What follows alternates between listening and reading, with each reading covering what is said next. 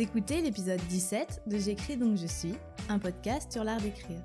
Je suis Émilie, étudiante, apprentie écrivain. Je partage ici ma progression, mes découvertes et mon long cheminement vers l'écriture, avec tout ce que ça comporte de doutes, de galères et de questions.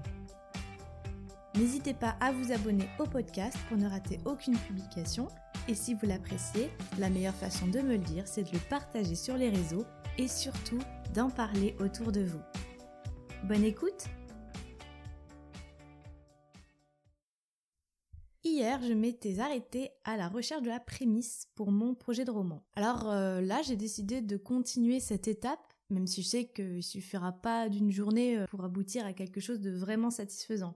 Toutes les méthodes que j'ai pu lire à ce propos rappellent bien que cette étape préliminaire à la création demande vraiment beaucoup de temps qui en fait n'est pas toujours facile à accepter. Dès qu'on commence à avoir une idée qui se fixe bien, des personnages qui se dessinent, on pourrait avoir la tentation d'écrire assez vite et de commencer à se lancer. Pour beaucoup d'auteurs d'ailleurs, c'est euh, ce qui fonctionne le mieux.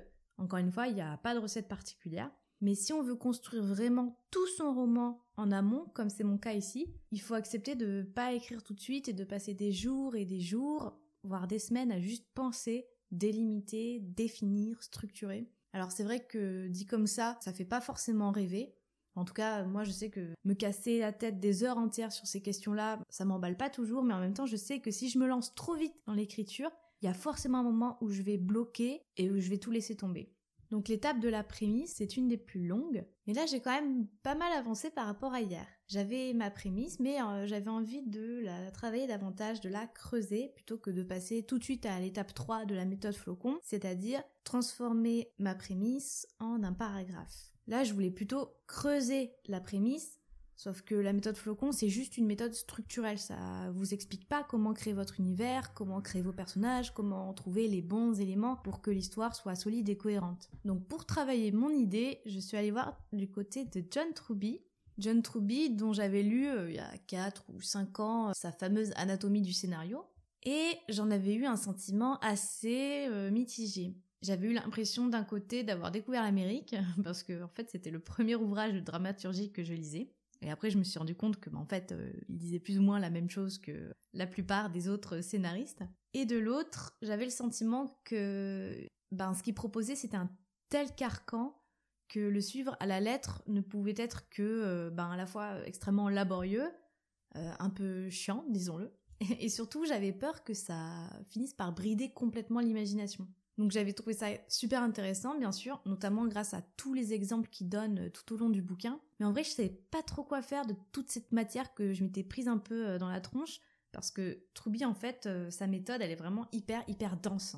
Donc là, je me suis dit, c'était l'occasion parfaite de reprendre le livre. Je suis allée chercher directement au chapitre prémisse, qui vous déroule toute une série d'étapes, mais genre neuf 9 étapes juste pour la prémisse et pour la travailler. Donc j'ai potassé un peu tout ça ce matin, j'ai essayé de prendre du recul et de sélectionner les étapes qui me semblaient les plus intéressantes à explorer pour moi. Et je m'y suis mise. J'ai développé mon idée, j'ai réfléchi à toutes les questions que l'histoire pouvait porter, les problèmes qu'elle soulevait, les conflits qu'on pouvait y déterrer, etc., etc. Et en fait, cet exercice a été super positif. Alors ça me surprend moi-même parce que je reconnais que ces méthodes un peu un peu fixes, j'y crois pas énormément. Mais en même temps, j'ai pas suivi à la lettre toutes les recommandations de Truby. J'ai simplement pioché ça et là certains conseils, certaines étapes. Mais par contre, après, euh, j'ai vraiment fait l'effort de travailler en profondeur et de répondre à toutes les questions qui étaient posées. Tout ça m'a pris donc pas mal de temps, mais c'est vraiment très formateur. Bon, j'ai pas fini encore ce travail d'exploration de la prémisse pour autant, notamment parce que malgré tout, il y a certaines étapes qui me bloquent un peu. C'est là où je retrouve le côté très carcan de la méthode Truby, Dès qu'il y a un petit truc qui me semble ne pas coller à fond, même dans les éléments que j'ai moi-même sélectionnés, ben, j'ai tendance à m'arracher les cheveux dessus en me disant que si ça marche pas là, bah, toute mon histoire ne fonctionnera pas. Et euh, je crois pas que ce soit vrai. Donc je reprendrai ce brainstorming euh, un autre jour. Parce que là j'ai bien avancé, les lignes narratives et les enjeux se révèlent dans mon esprit, donc ça c'est vraiment trop trop cool. Mais il faut que ça décante un peu.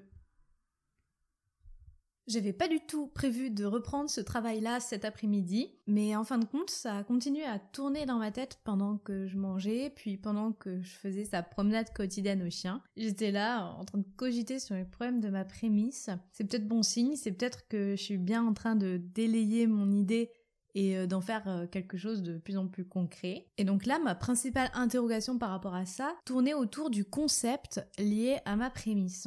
Toujours d'après notre euh, ami John Truby, le concept lié à la prémisse, c'est la logique interne de l'histoire. C'est pas forcément facile à exprimer et à expliquer comme ça à l'oral, mais en gros, le concept c'est ce qui structure l'histoire comme un tout et qui la cimente. Ça peut être tout un tas de choses et c'est ça aussi la difficulté car euh, on peut trouver plein de concepts différents pour une même histoire. Ça peut être notamment une forme, c'est-à-dire une façon spécifique de raconter l'histoire. Ça peut être une métaphore, un lieu, une vision, un objet. C'est un élément qui organise l'histoire dans son ensemble et qui, soi-disant, la rendrait absolument originale. Encore une fois, je crois qu'on peut largement se passer de concept. Je suis pas sûre que tous les grands auteurs euh, planifient à l'avance le concept de leur histoire. D'autant que cette histoire de concept, j'ai l'impression que c'est aussi quelque chose que, en tant que lecteur ou commentateur, on va extirper a posteriori euh, des romans. Donc bon, euh, comme je vous le disais tout à l'heure, moi je suis pas forcément hyper convaincue de la rigueur de ces canevas et de